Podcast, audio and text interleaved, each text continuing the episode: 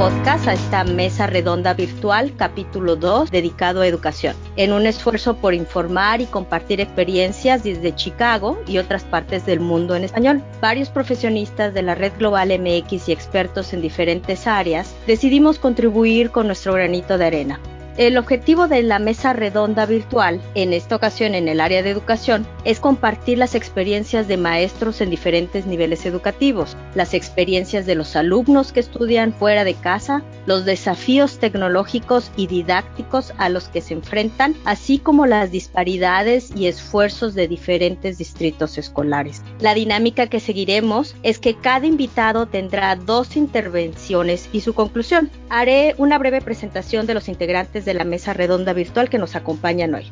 Tengo a la doctora Cari Rositas, es directora de la Oficina de Asuntos Latinos de Caridades Católicas de Chicago. Tiene un doctorado en filosofía con especialidad en educación por la Universidad Autónoma de Nuevo León, maestría en ciencias en desarrollo humano y estudios de la familia por University of North Texas y la licenciatura en psicología por la Universidad de Monterrey. Nos acompaña también el ingeniero Gerardo Santoyo, es ingeniero electrónico del Instituto Tecnológico y de Estudios Superiores de Occidente y TESO en Guadalajara y tiene una especialidad en cuidado del medio ambiente y en seguridad industrial laboral por la Universidad de Guadalajara. Ha laborado para IBM en México, Nueva York, región Asia-Pacífico y Carolina del Norte, en donde decide establecerse y junto con su esposa Claudia deciden fundar Maracas Montessori en Raleigh, preescolar y kindergarten con enfoque de inmersión total en español. Es miembro de la mesa directiva de la Cámara Hispana de Comercio de Carolina del Norte y fundador del capítulo Raleigh de la Red Global MX. También nos acompaña la doctora Esther Quintero, que es consultora adjunta en DePaul University en el área de educación superior internacional.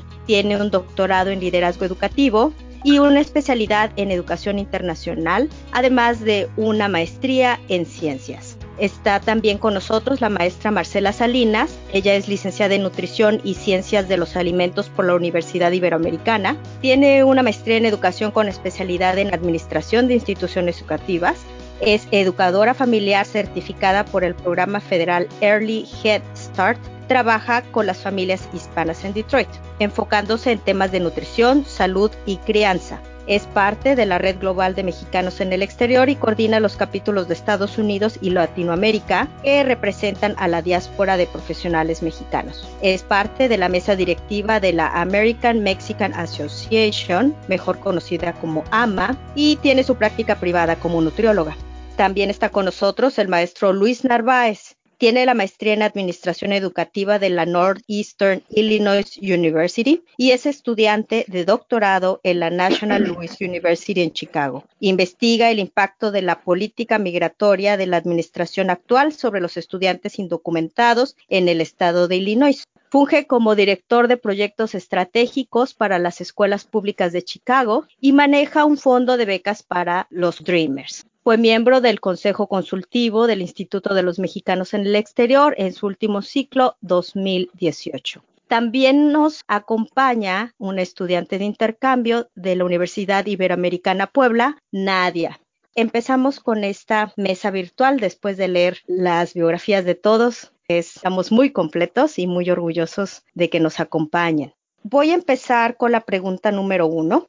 A manera de preámbulo, debido a la pandemia del COVID-19 que todos conocemos y evitar a toda costa los contagios en la población, la primera semana de marzo, la mayoría de las escuelas a nivel nacional en Estados Unidos deciden implementar el e-learning o educación a distancia. Los desafíos son varios y en especial los de la población económicamente en desventaja con recursos limitados de acceso a tecnología e incluso de alimentación. Mi pregunta es para el doctor Narváez. ¿Cuál es el escenario de las escuelas públicas de Chicago actualmente y cuál es el estatus de la población considerada en desventaja? ¿Están accesando e-learning o educación a distancia? Muchas gracias por la invitación y por esa pregunta. Ah, quiero iniciar comentando dos aspectos que tenemos en las escuelas públicas de Chicago. El primero y primordial es el no académico, que fue el aspecto de que los estudiantes pudieran seguir obteniendo alimentación, debido a que la mayoría de nuestros estudiantes recibe alimentación gratuita por parte de los subsidios del gobierno. Entonces no queríamos que dejaran de ser alimentados. Esa era nuestra preocupación en cerrar las escuelas. Hemos podido mantener las escuelas abiertas solamente para que las familias puedan venir a recibir los alimentos. Y el segundo aspecto es el área académica por ser un distrito tan grande, tenemos más de 650 escuelas. Fue difícil al momento de tener que cerrarlas dictaminar cómo iba a proceder el aspecto académico. En muchas escuelas se ha podido dar tarea a los estudiantes de manera virtual a través de, como lo mencionas, el e-learning, pero no ha sido uniforme a través de todo el distrito actualmente. Hay muchos problemas como los podemos imaginar, tanto el acceso a la tecnología en casa, así como eh, acceso al Internet. Y en muchas uh, familias nos encontramos en situaciones en las que los estudiantes no pueden recibir el apoyo de los padres con las tareas debido a que los padres no han dejado de trabajar. Es un trabajo en progreso. Esta semana que viene ya vamos a hacer anuncios sobre la manera en que aquellos estudiantes que no tienen algún tipo de tecnología en casa puedan recibirlo. Y es un escenario complicado, sin duda. Y tratando de documentarnos un poquito para el contenido de este podcast, leyendo ProPublica y el caso de una escuela rural al sur del estado de Illinois con población tan diversa culturalmente de inmigrantes guatemaltecos y población amish, en donde tener internet es imposible porque los proveedores no dan el servicio. Aparte es incosteable para las familias. Lo que hizo este distrito y como único recurso tecnológico inmediato fue utilizar una copiadora. Distribuyeron información sobre el COVID-19 a la población del distrito y el material didáctico a los alumnos de nivel primaria hasta preparatoria. Pero esta pregunta ahora quisiera que la maestra Marcela Salinas nos comentara al respecto. Con tu actividad como maestra y nutrióloga en Detroit y fuera del aire me comentabas que la población es predominantemente hispana y de afroamericanos, que en Estados Unidos es considerada como población en desventaja. ¿Cuál es el escenario allá contigo en Wayne, Detroit?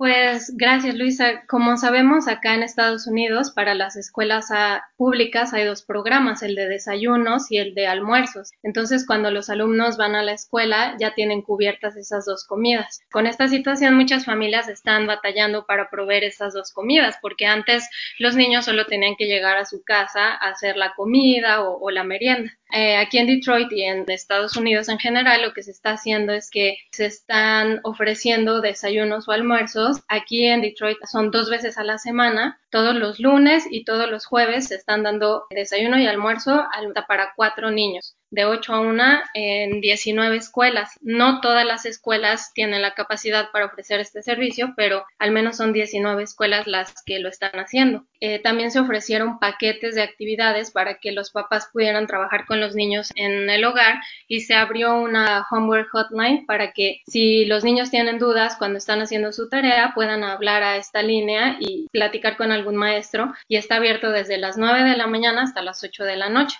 cuando normalmente esa línea solo está abierta de 5 de la tarde a 8 de la noche. Y si nos metemos a, las páginas de educación eh, o de las escuelas aquí en Detroit, encontramos muchos recursos en línea e incluso hay material para niños con autismo o, educación Montessori. Con los niños con los que yo trabajo, que es el programa federal Head Start, son bebés de seis semanas de nacidos hasta cinco años. Entonces, bueno, son los niños en el rango de edad más chiquititos y como todavía muchos no hablan o no se pueden sentar a tomar una clase en línea en la computadora, ese es el reto que tenemos ahorita con ese rango de edad, porque mucho depende de la paciencia y de la creatividad de los papás. Y entonces el problema es que sí hay muchos recursos en línea, pero nos estamos topando con lo que tú nos comentabas. Incluso aunque sea Estados Unidos, no todas las personas tienen acceso a una computadora o a una laptop o una tableta en su casa. Entonces creo que ese, ese es el reto, ¿no? Estar preparados para estas situaciones y pensar en la gente que no tiene acceso a lo que muchas otras personas consideran algo normal, que es tener una computadora en su casa.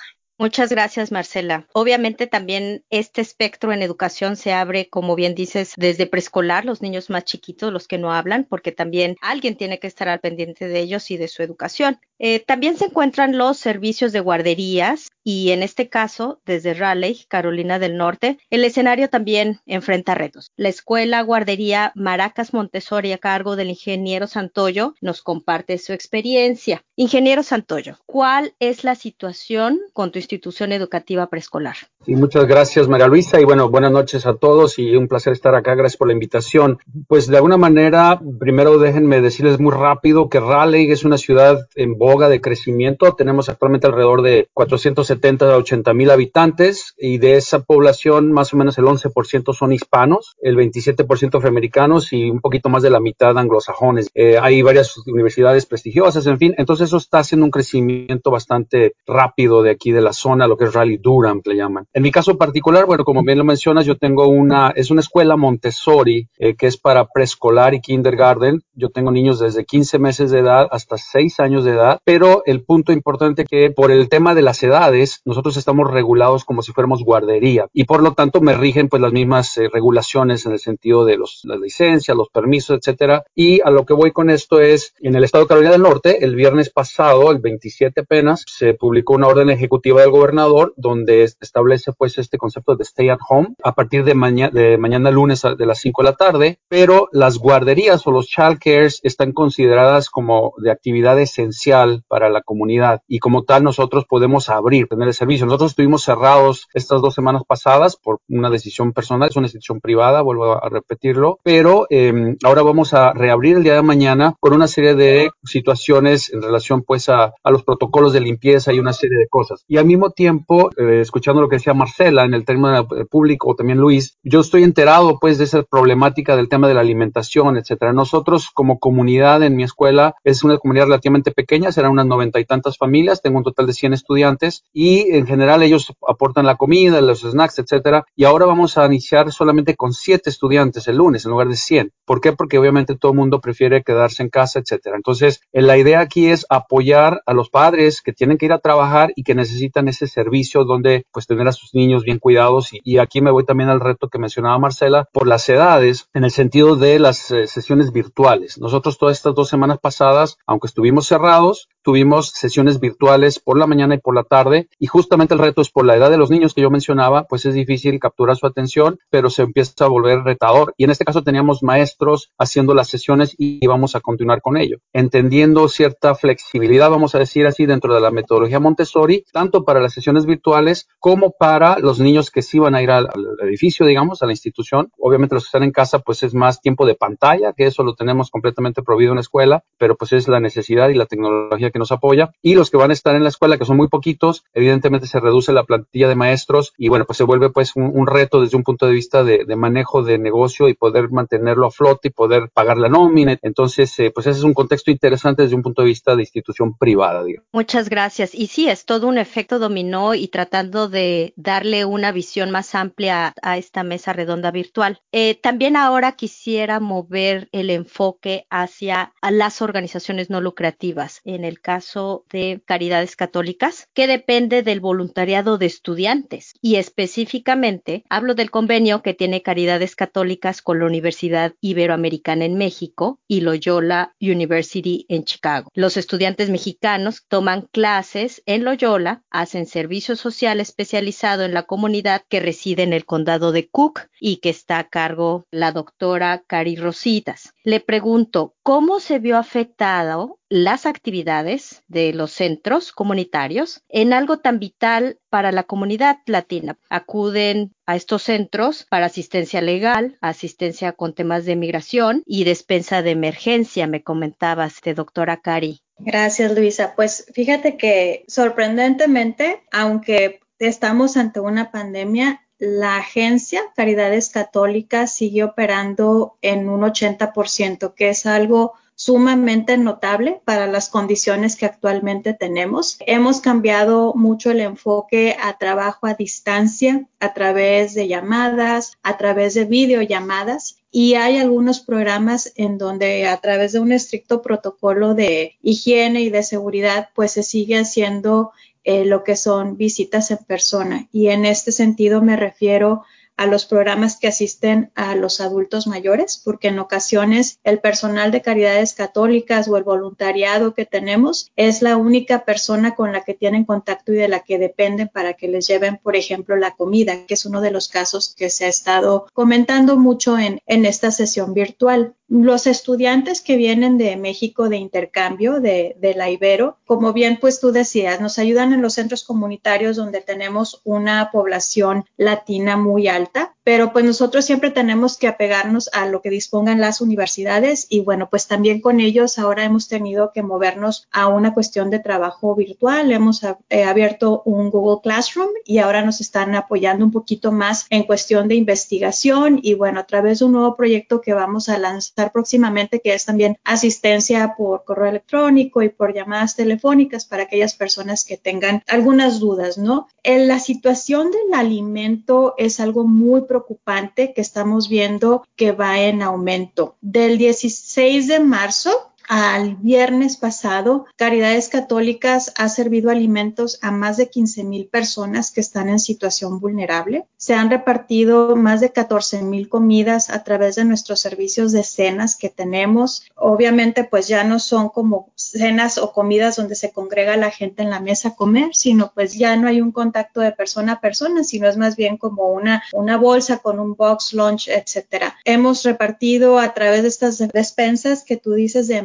más de 4.500 bolsas de comida y en algunos dispensarios de alimentos hemos repartido más de una tonelada de comida en un solo día y esto no se ve que vaya a cambiar en un futuro cercano. También nosotros tenemos programas de WIC, que son apoyo de alimentos a mujeres con niños pequeños y con bebés, y en este mismo rango de tiempo hemos otorgado cerca de 31 mil cupones a familias con alta necesidad económica. Así es que, pues como se darán cuenta y como bien lo comentaba Marcela y el ingeniero Gerardo y Luis, pues la alimentación sí es algo que, que nos va a pegar y nos va a pegar duro ante un desempleo que vemos en incremento. Los servicios de asistencia legal, los servicios de inmigración se siguen dando. Ahora pues todo es en modalidad de distancia, eh, de teleconferencia, también por ejemplo los servicios de salud mental siguen dándose, pero sí ha sido un llamado como agencia eh, sin fines de lucro a ser creativos y a seguir trabajando de diferentes maneras, siendo muy, muy estratégicos en donde vamos a tener personal concentrado para poder atender las necesidades básicas, que te vuelvo a repetir en este sentido, pues son principalmente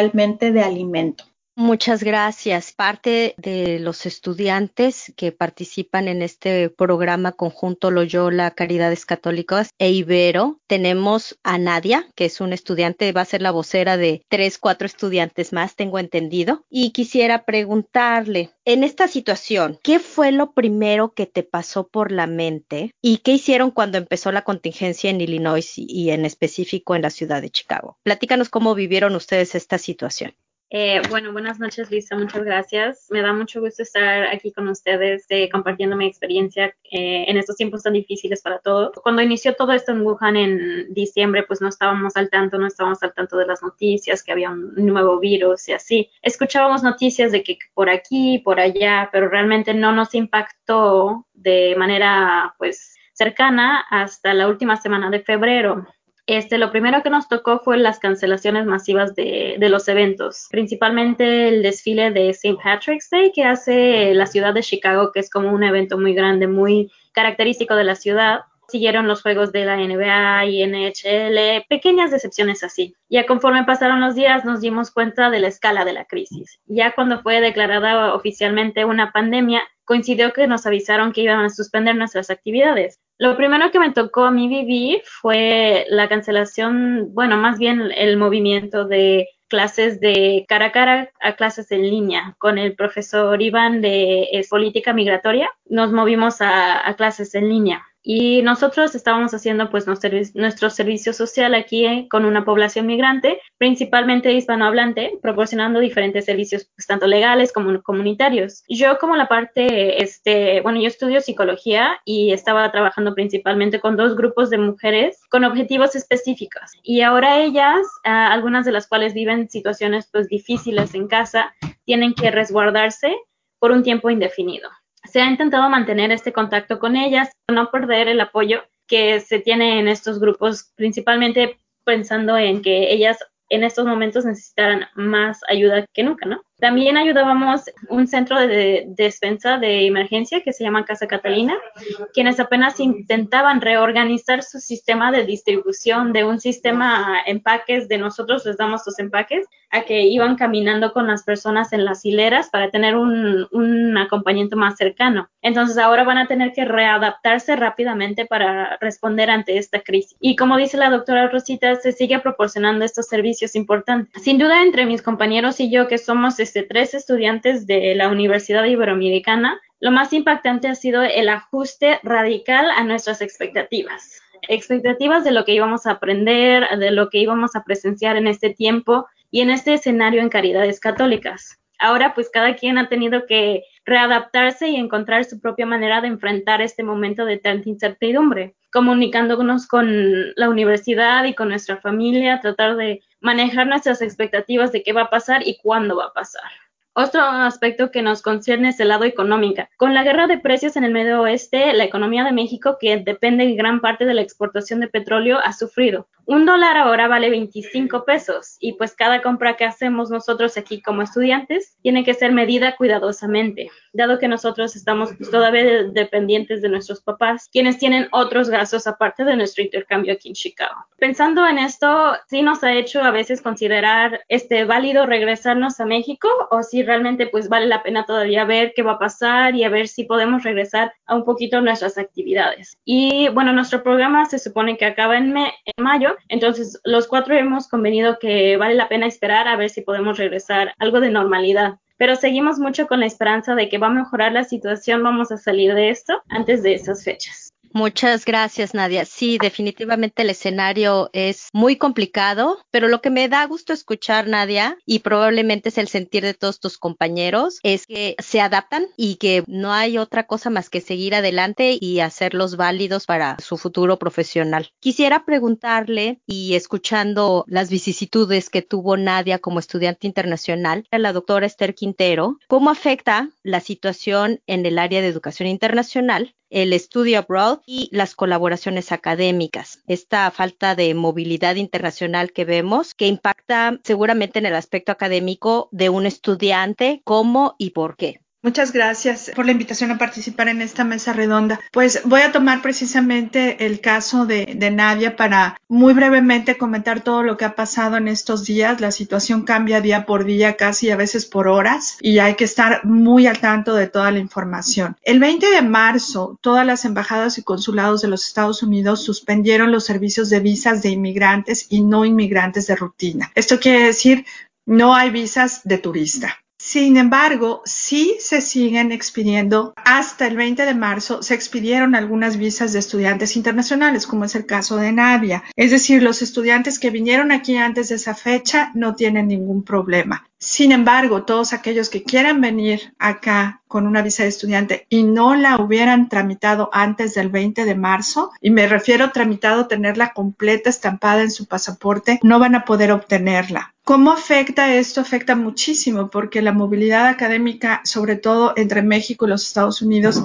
es muy diversa. A pesar de que los estudiantes mexicanos no son la población más importante de estudiantes internacionales en los Estados Unidos, sí hay mucha colaboración académica, eh, de tipo como esta con Catholic Charities o proyectos de investigación, eh, programas cortos, etcétera. Todos estos programas están suspendidos. Y lo que yo sí quisiera recalcar aquí y que pasen la voz es que no se vayan a dejar sorprender por alguien que les diga que los va a traer, que pueden arreglar papeles, que pueden hacer eso. No es cierto. Tengan muy, muy en claro que todas estas visas están suspendidas y canceladas. Aquellos estudiantes mexicanos que sí lograron obtener su visa estampada en el pasaporte antes del 20 de marzo, sí pueden tomar vuelos y venir a Chicago. Es decir, podrían venir para el Spring Quarter o para el verano, siempre y cuando tengan su visa desde antes, pero hay una restricción. Las aerolíneas los están abordando con la condición de que no tengan un viaje previo a Europa. Entonces, hay muchas condiciones ahorita que están jugando en esta situación migratoria de los estudiantes. Otra situación muy importante que tiene que ver con el estatus migratorio de los estudiantes internacionales es el asunto de las clases en línea. En el pasado, todos los estudiantes internacionales tenían obligación de tomar todas sus clases on campus. Esa era condición para mantener el estatus migratorio sin meterse en ningún problema a partir de que todas las universidades de los Estados Unidos han cerrado sus campuses y han mandado a los estudiantes fuera, el Departamento de Estado ha permitido que también los estudiantes internacionales que ya están aquí en los Estados Unidos puedan tomar sus clases en línea sin poner en riesgo su estatus migratorio. Es por eso que Nadia, nadie y sus compañeros pueden seguir tomando sus clases aquí sin tener ningún problema. Ella comentó, le gustaría o han pensado incluso volver a México por la situación monetaria, porque obviamente el tipo de cambio es un punto muy importante. Si lo quisieran hacer, solamente tienen que dar aviso a sus universidades respectivas antes de tomar cualquier medida. Primero tienen que comunicarse con la Oficina de Estudiantes Internacionales de su universidad recipiente en los Estados Unidos y de su universidad emisora. Pueden volver a México, pero no está garantizado totalmente que puedan volver. Por ejemplo, si dije, ah, quiero ir a mi casa a México por 15 días y luego vuelvo para terminar mi semestre en mayo, no está garantizado que eso se pueda hacer. Entonces, se entiende perfecto que es una situación difícil, pero en este momento hay que tomar en cuenta que lo más importante es limitar la movilidad, porque de eso dependerá que esta situación se solucione lo más pronto posible. Las universidades en los Estados Unidos se están poniendo las pilas para ver cómo se van a continuar las colaboraciones internacionales y esto es gracias a la tecnología. El sistema SUNY en Nueva York implementó desde hace cuatro o cinco años lo que se llama COIL, que son colaboraciones virtuales en línea. En el caso de DePaul University se llama GLE, Global Learning Engagement. Y te quiero comentar que, por ejemplo, ahora mismo una de las clases de negocios de DePaul está trabajando con una universidad en México y una universidad en Sudáfrica en este momento. Lo que te quiero decir con esto es, gracias a la tecnología, la colaboración académica internacional continuará pero los estudiantes tienen que ponerse muy listos para poder montarse en estas nuevas formas de educación internacional. También todos los programas de colaboración se suspendieron y la mayoría de los estudiantes norteamericanos en otros países fueron repatriados. Todas las oficinas de programas internacionales de las universidades empezaron a ubicar a sus estudiantes y a traerlos. Incluso muchos de ellos que estaban en Europa cuando se suspendieron los vuelos de Europa para los Estados Unidos, fueron traídos vía México. Los estudiantes Fulbright, todas estas colaboraciones hasta este momento están suspendidas. Los estudiantes Fulbright que están en los Estados Unidos o que vinieron con algún tipo de apoyo como tipo Comexus seguirán en los Estados Unidos. No se ha dicho que los vayan a sacar, pero en el caso contrario, en el caso de los estudiantes norteamericanos que estaban fuera, eso sí, todos tuvieron que volver. Muchas gracias, Esther. Retomando la plática y también el caso de la doctora Rositas, que tengo entendido es mamá y viviste en carne propia la contingencia con una hija estudiando en el extranjero. ¿Cómo vivieron esta situación en familia? Pues indudablemente sí fue una situación al principio de mucha incertidumbre porque al principio pues no había como una claridad en los lineamientos, quienes regresaban. Fue una situación de, de incertidumbre pues todos queremos lo mejor para nuestros hijos. En este caso, pues mi hija sí se tuvo que regresar, aunque el país en donde estaba no había casos del coronavirus, pero fue una situación en donde no era prepararla para un viaje normal, sino para un viaje en donde tenía que tener uh, medidas pues muy extremas en cuestión de sanidad. También pues al momento de llegar aquí a Chicago, que era en aquella época donde había filas de seis horas para pasar inmigración, estaba llenísimo, entonces era como preparar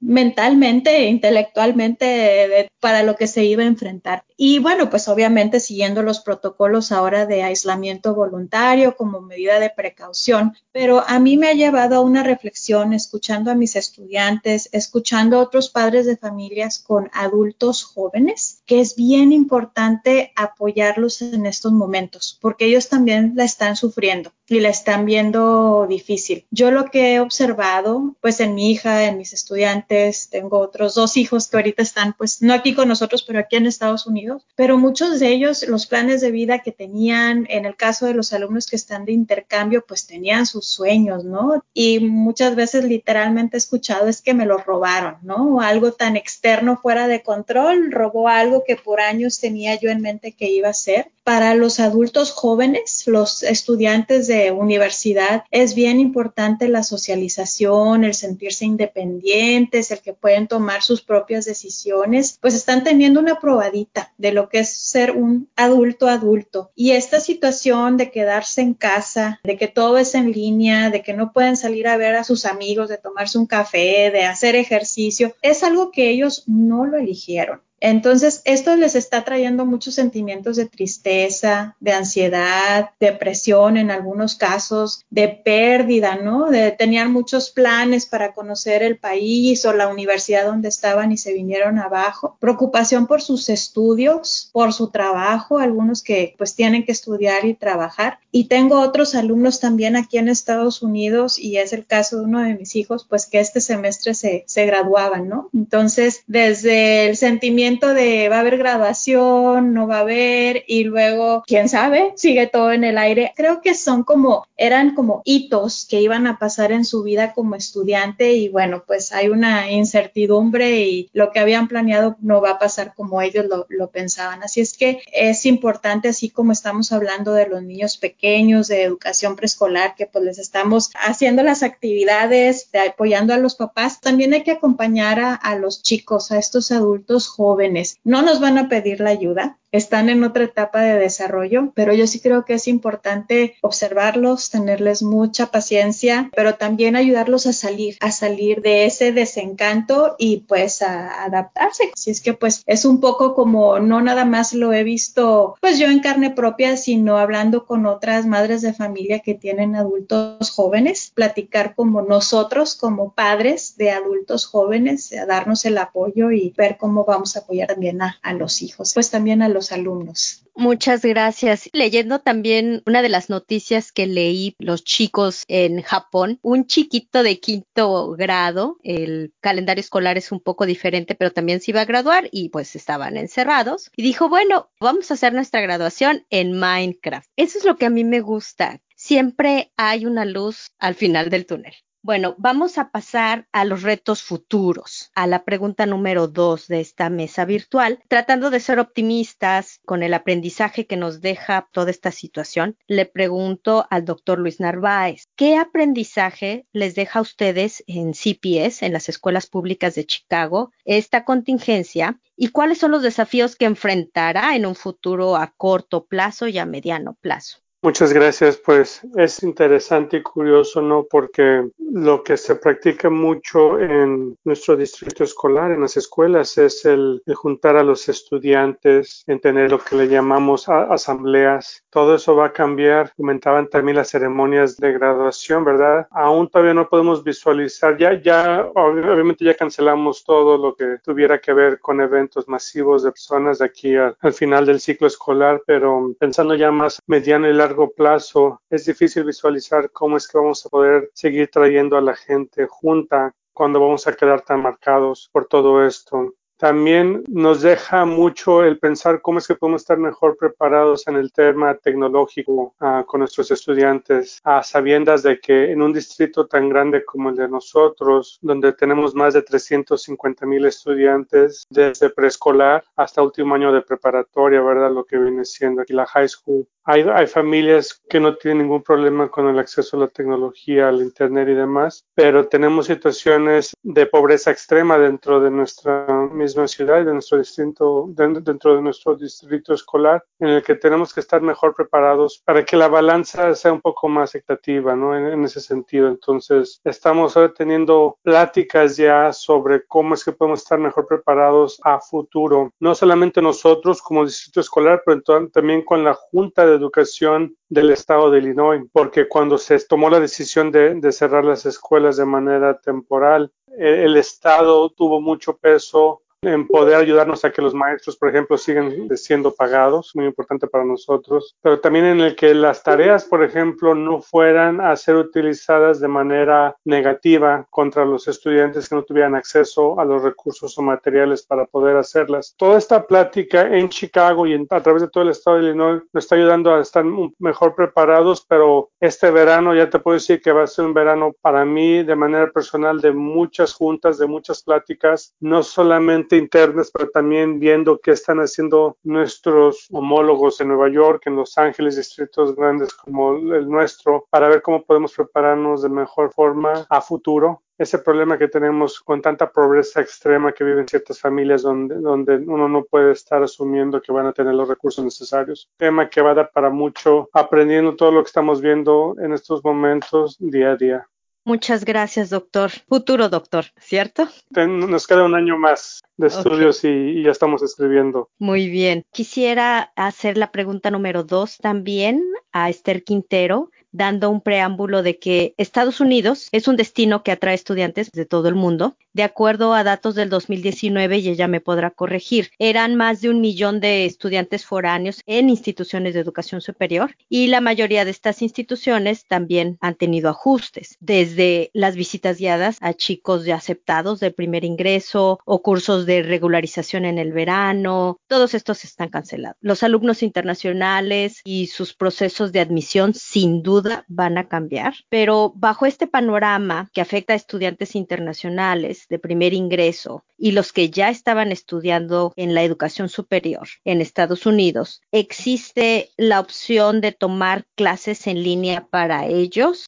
Para poner un poquito las cosas en contexto, esta situación está afectando a todo el mundo también económicamente, así como Luis, por ejemplo, estuvo hablando acerca de los salarios de los maestros, esta situación de la falta de movilidad internacional está afectando muchas áreas, los hoteles, los restaurantes, las aerolíneas, pero también las universidades. De acuerdo a Open Doors, se tenía un millón de estudiantes internacionales en los Estados Unidos que contribuían con una cantidad muy, muy importante, con 44 billones de dólares a la economía de los Estados Unidos en el 2018. O sea, no estamos hablando de poco dinero, es bastante. Desafortunadamente, con esta falta de condiciones para la movilidad, que es por seguridad de uno, no, no es porque las universidades no los quieran, es porque están cuidando a la población, pues esto se va a acabar. Se le puede dar al estudiante una vez que fue aceptado en la universidad, pero no pudo tramitar su visa o no puede venir a los Estados Unidos, puede tener un año para poder continuar con sus estudios o iniciarlos en línea. Esto es algo que es caso por caso y tienen que verificarlo con la universidad a donde intentaban ir para ver cómo cada universidad lo va a mandar. Pero en el caso del Departamento de Estado les están dando la oportunidad de que puedan diferir el ingreso a la universidad hasta un año más. Es decir, su carta de aceptación les va a servir para tramitar sus SEVIS hasta un año después. Eso es totalmente decisión del estudiante, pero yo creo que en este momento es súper importante. Lo más importante ahora es la vida, la vida de las personas, que la gente tome conciencia de que en este momento no es un momento para tener movilidad. La escuela puede esperar, pero la vida no nos espera y todos estamos en el barco y todos tenemos que cooperar para limitar la movilidad.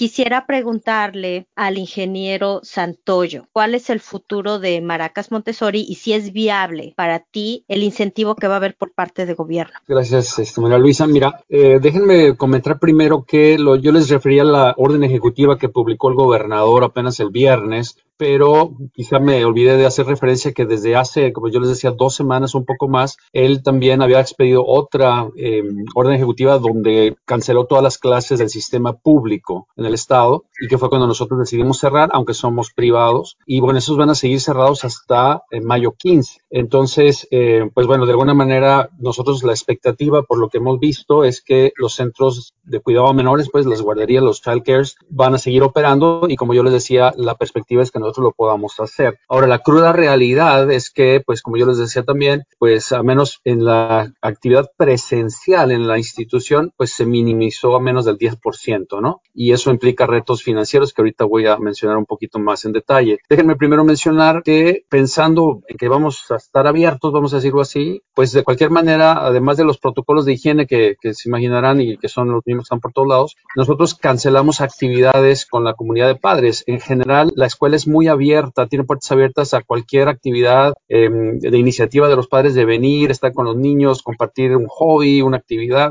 venir a celebrar los cumpleaños. Hay una ceremonia muy bonita Montessori, una serie de cosas. O, por ejemplo, visitas de familias interesadas. Todo eso está cancelado. Tenemos un programa de verano, que inicia justo mediados de junio. Ese por ahora sigue en pie. Incluso hay eh, colegiaturas, digamos, que, que ya algunos padres han pagado en anticipado. Aquí déjenme mencionar, María Luisa, que para nosotros ha sido fascinante la respuesta y el apoyo de la comunidad de los padres de familia, de, de la asociación. Nosotros tenemos una asociación de padres de familia de Maracas, que es una, un organismo non-profit que los mismos padres crearon hace como cuatro o cinco años y ellos manejan las finanzas y demás. Obviamente hacen eh, fundraisings, etcétera, y luego con los fondos que se juntan les dan algunos reconocimientos a los maestros en sus cumpleaños, ese tipo de cosas, eh, una serie de cosas muy interesantes. Eh, y ellos nos dijeron, nosotros queremos repartir esto a todo el personal, maestros y personal administrativo por parejo, por igual. Entonces eso nosotros pues encantados, ¿no? Porque se imaginarán que con siete niños ahora el reto está interesante para la cuestión de nómina y todo este asunto, préstamos, la hipoteca, en fin. Pero surgió también la idea de un compromiso donde dicen, oye, vamos trabajando en equipo y a lo mejor si yo te pago hoy y luego tú me lo descuentas el ciclo siguiente, del ciclo escolar que empieza en agosto. Entonces hacemos una especie de plan, digamos. Entonces ha habido mucha interacción y ha sido muy enriquecedor. Nosotros nos sentimos muy, muy agradecidos con esta comunidad de, de padres hacia dónde nos queremos mover en la parte financiera con ese tipo de opciones. Pero eh, evidentemente, y me imagino que ustedes lo han escuchado, hay programas del gobierno, están estos fondos que se han estado manejando y se aprobaron y este tipo de cosas en Congreso.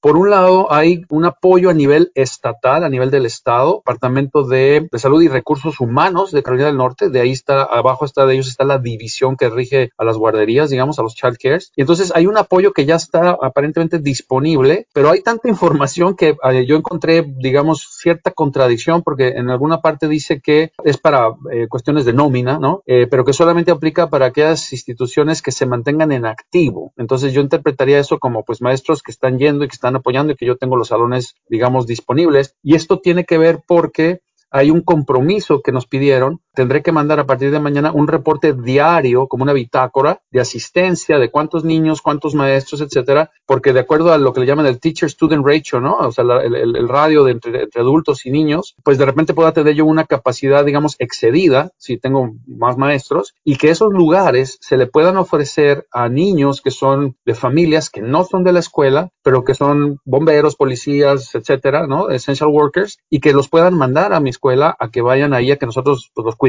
sus papás trabajan. Y el gobierno eh, estatal se comprometió a pagar, digamos, como un, bono, por llamarlo así, para esos niños. Eh, esto no es obligatorio, es voluntario. Nosotros obviamente lo estamos ofreciendo, nos estamos integrando en ese plan, pero eh, de, además de esto, yo encontré también otra información donde decía que parecía que había fondos disponibles aun cuando la escuela estuviera cerrada. Esa parte es la que tengo yo, me falta aclarar en esta semana, espero obviamente dedicarme a ello. Y después a nivel federal está este, eh, esta institución o este organismo que se llama el Small Business Administration, ¿no? que es una parte del gobierno federal que da apoyo a los pequeños y medianos negocios en los Estados Unidos. Así es como nosotros tramitamos la compra de la propiedad que, que donde estamos ubicados. Eh, obviamente estamos este, pues con un préstamo muy, muy, eh, bastante pesado arriba, pero que va caminando bien. Pero ahora dicen, bueno, tengo más presta, más fondos accesibles accesibles y tú por ahí mencionabas, creo, este, de alguna manera, bueno, ¿es esto viable o, o, va a ser útil? Pues yo diría, bueno, en principio puede ser que sí, al mismo tiempo tengo cierta, digamos, precaución porque en principio yo quisiera evitar endeudarnos más todavía para sacar la operación adelante, ¿no? También en algún lugar de estos fondos federales dice que puede haber alguna posibilidad de condonación de la deuda, Habrá que entender también cuáles son los términos para esto, pero lo que sí es un hecho, porque ya pasamos por ahí cuando decía eh, compramos la propiedad, pues es una cantidad de papeleo, mandar una cantidad de información y de documentos y de reportes bastante, bastante pesado, pues complejo hasta cierto punto. Regresando un poquito a ese tema es, yo necesito realmente de evaluar si esto vale la pena irnos por ahí. Eh, y bueno, ahorita la perspectiva es muy optimista en el sentido de que sigamos operando, déjame terminar diciendo que el personal que tenemos es, fabuloso, es increíble. Eh, por el programa que manejo, que es, como decíamos, todo inmersión total en español, todos mis maestros son hispanoparlantes, son de origen hispano. Tenemos eh, algunos de México, eh, de Venezuela, de Colombia, algunos centroamericanos, y la respuesta de ellos en el sentido de la solidaridad y de poder apoyarse y de entender a algunos de ellos que dicen, ¿sabes qué? Mira, yo tengo mi esposo que, que tiene su trabajo seguro, a lo mejor una compañía grande como puede ser Lenovo, como puede ser la misma IBM, etcétera. Yo mejor me pongo en pausa por ahora para que tú los fondos que se junten los distribuyas en los que sí están un poquito más este, complicados, ¿no? Eh, en términos financieros. Yo creo que todos ha sido una sacudida que esto nos ha dado y hay que enfrentarla y hay que tratar cómo, cómo salir adelante lo mejor posible, ¿no? Muchas gracias, ingeniero. Como bien lo dices, en esta sacudida que nos dio a todos, quisiera preguntarle nuevamente a Nadia y a manera de conclusión y tratando de ver el lado positivo de las cosas, ¿qué aprendizaje te deja a ti y cómo lo piensas aplicar a tus estudios futuros? Sin duda, esta situación nos invita a reflexionar sobre la fragilidad de nuestra sociedad y cómo es posible que algo invisible a nuestro ojo humano pueda desmoronar nuestro funcionamiento y mandarnos todos a resguardar en nuestras casas. Es un momento, yo creo, de suma vulnerabilidad para los seres humanos y pues, ¿qué nos queda cuando todo se nos quita? pues yo he visto solidaridad y resiliencia. Lo que he aprendido en estos momentos tan difíciles y espero que sea un aprendizaje para también los que más lo necesitan, es definitivamente que no estamos solos. Tenemos el apoyo de millones de personas, de grupos, de organizaciones que nos mantienen unidos y más que un aprendizaje económico, creo que es un aprendizaje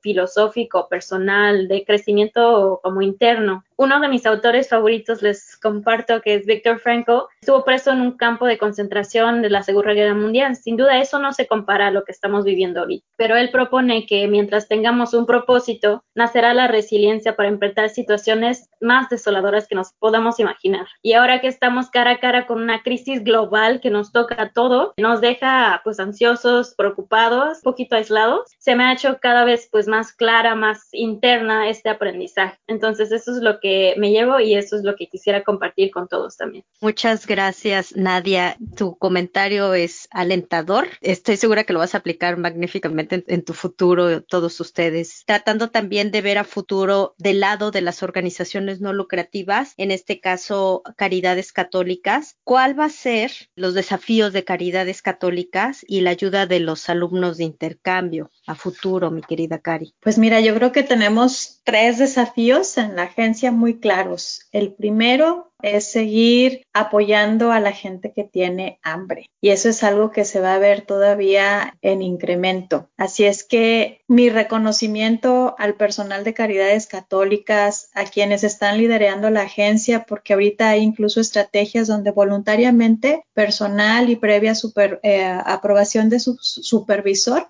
se están yendo a las diferentes dispensarios de alimentos a descargar alimentos, a hacer bolsas para eh, repartir, como les decía, casi una tonelada de alimento al día. Entonces, el poder seguir cumpliendo la misión, que es dar apoyo a quien lo necesite, no importa religión, raza, etcétera, si necesitan ayuda y estaremos, pues el alimento es un gran reto que tenemos. El segundo es, el conseguir voluntariado, pues sabemos que hay unas ciertas restricciones para los grupos vulnerables para que puedan venir a apoyarnos. Ahí está el llamado para aquellos que no tienen alguna situación de salud, que no están en cierta edad o que no estén viviendo con personas que estén consideradas dentro del grupo de riesgo para que pues puedan venir y, nos ayuden.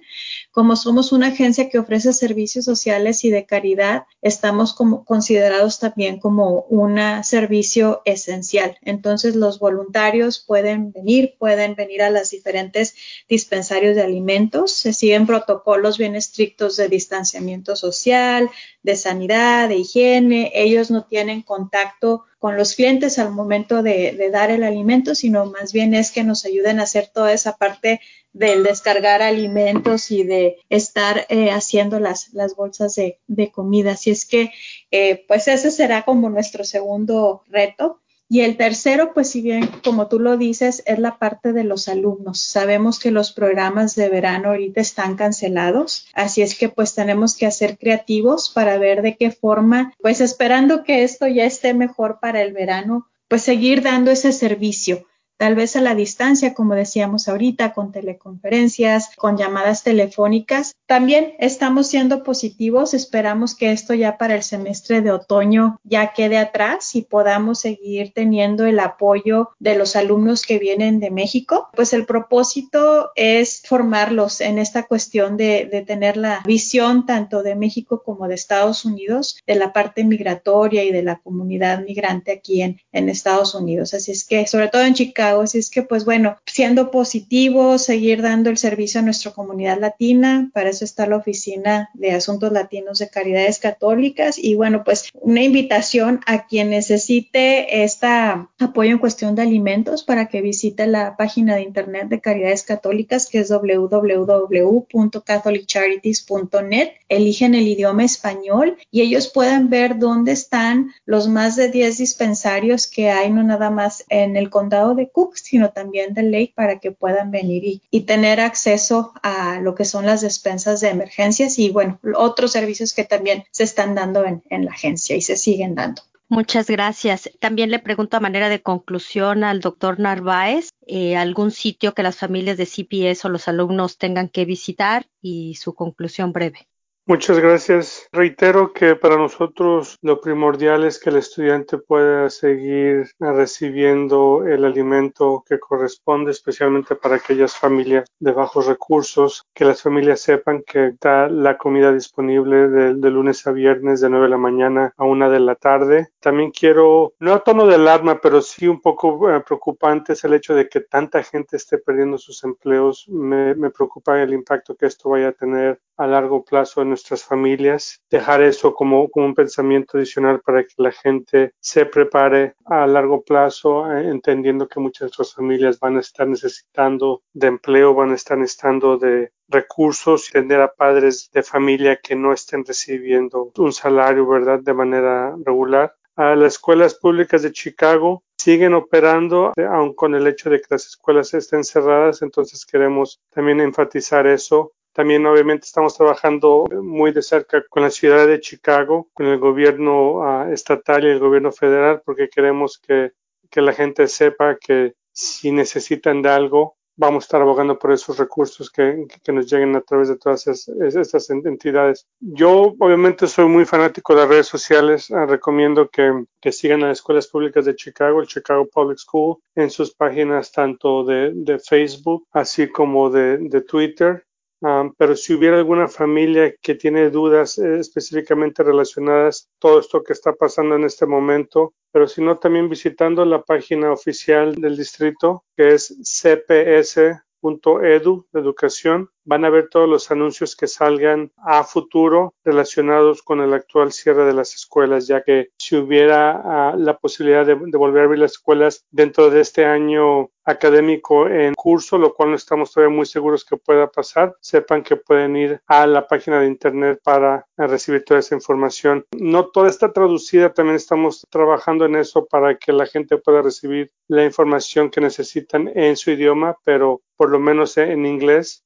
Ahí, está, está mucha de esa información. Ah, también está la línea de información disponible por teléfono. El teléfono general del distrito es el área 773 553 mil. Una vez más repito, el teléfono es 773 553 mil y en horarios de oficina regularmente está ahí alguien que le pueda contestar, pero Ah, nos aseguraremos que, a través de Luisa la información tenga, la gente tenga nuestra información para que si también ocupan uh, ponerse en contacto con nosotros de manera directa, lo puedan hacer. Y una vez más, muchas gracias por, este, por la invitación y por abordar este tema tan importante.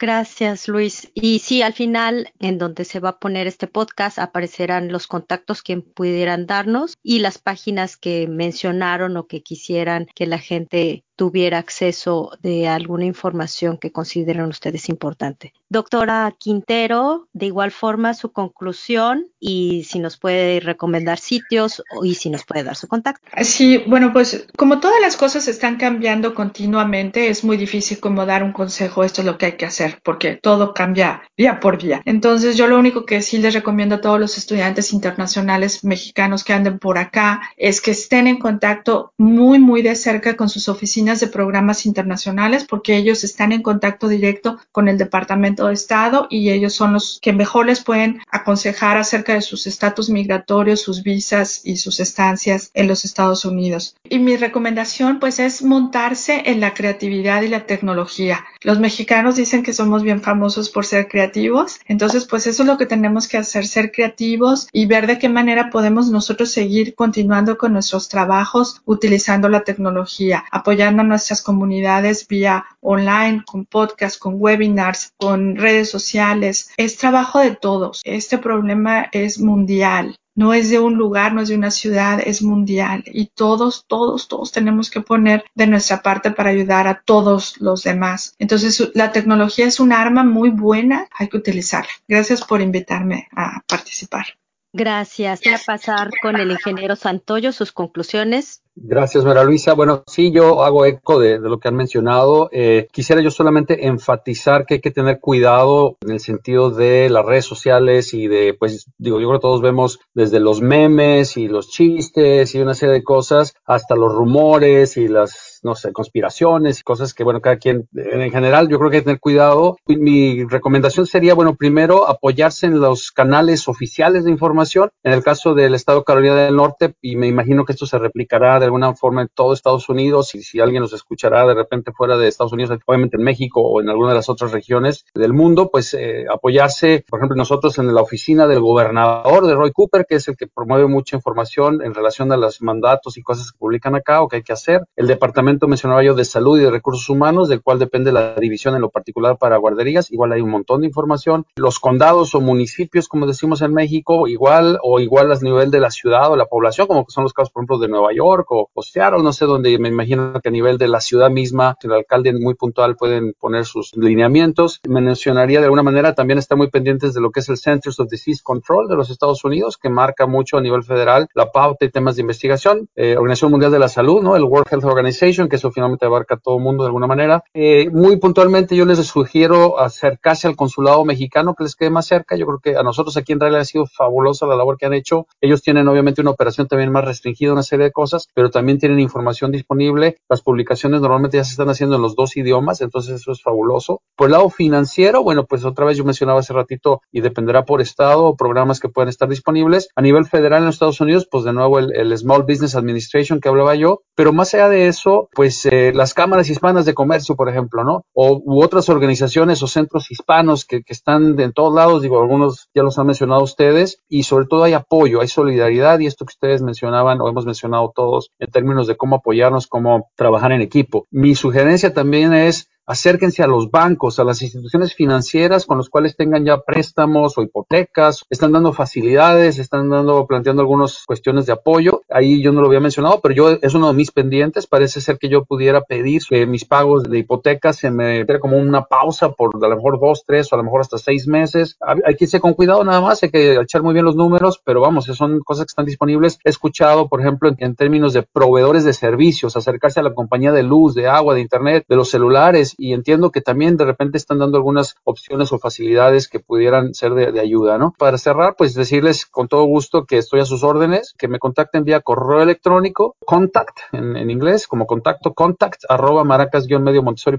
y pues con gusto podríamos este, apoyarles, estar a, su, a sus órdenes, ¿no? Muchas gracias. Muchas gracias. Y quisiera pasar también con Marcela Salinas sus conclusiones y recomendaciones. Claro, mi recomendación para los papás es que se metan a las páginas educativas, por ejemplo, Scholastic, Head Start, PBS, que es el Public Broadcasting Service, Storyline Online, que es una página en donde estrellas de cine cuentan cuentos infantiles, la página de Dr. Seuss y también que no olviden meterse a las páginas de sus distritos escolares. En el caso de Detroit es detroitk12.org mis conclusiones serían que nos dimos cuenta o sabemos que no todos los distritos escolares tienen tantos recursos, pero algo que sí se, se, puede hacer en todas las escuelas es estar preparados con material tanto físico como digital para que los papás puedan usar en casa. Y para las escuelas en las que sí sea posible llegar incluso al punto de tener apartado material o dinero para comprar material en estos casos sería excelente.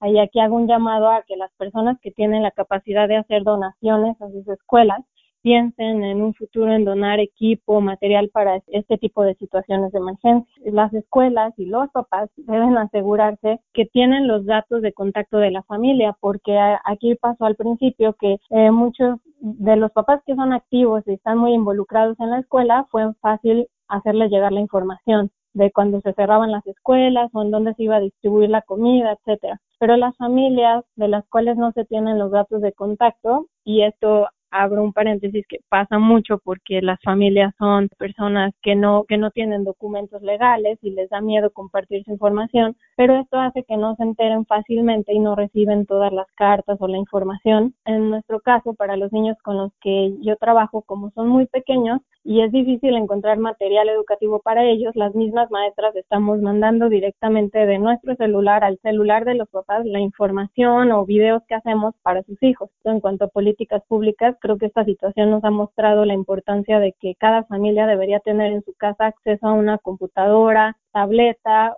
porque esos recursos pues realmente ya no son un lujo en este mundo tan globalizado y digitalizado. Y cierro con una broma no, no tan broma, a que espero que después de esta experiencia se tengan mayor estima a los maestros, obviamente a los profesionales de la salud, pero la otra vez estaba viendo un video de una mamá que está intentando enseñarle al mismo tiempo a sus dos hijos. Está frustrada, les grita, pues es ahí donde nos damos cuenta de la importancia de los maestros y yo solo veía el video y pensaba, bueno, imagínate lo que una maestra tiene que pasar, ahí solo la mamá intenta enseñarle a dos niños y los maestros intentan enseñarle a 30 niños al mismo tiempo y gracias Luisa por invitarnos. Gracias, Marcela. Tienes mucha razón. Las maestras, su labor es grande. Y por último, mi querida Nadia, ¿qué nos puedes decir? Quería como mencionar dos puntos. El primero es que también significa es, todo este cambio un reto a los profesores porque muchos de, bueno, al menos en la experiencia que tengo este, de universidad, los profesores a veces este, tienen como, no conocen muy bien cómo funciona la tecnología y de repente es el 360 y tienen que trabajar todo desde la computadora. Y el segundo punto que quisiera comentar es también es la importancia de la salud mental, ¿no? O he visto muchísimos en Facebook y en Instagram que es como mi único medio de comunicación porque sí, siento que las noticias abruman demasiado, pero es importante como también tomar un tiempo del día a abastecerse de cariño, de amor, de cuidados no olvidar que tenemos que tomar el break de lunch, no olvidarse que hay que apagar la computadora a las 5 y cosas así para como mantenernos en esta rutina y mantenernos un poquito sano en medio de toda esta locura. Agradezco mucho el espacio que me han este, dado para compartir todas estas vivencias que hemos tenido. Pasen muy buena noche, Lisa. Gracias. Bueno, yo quiero agradecer a todos eh, su tiempo, su esfuerzo y su expertise en el tema y despedirnos de este podcast y ojalá todas estas recomendaciones, conclusiones, análisis permeen un poquito y sea un medio incluso de mm, catarsis para todos ante esta situación. Nos despedimos. Muchas gracias a todos.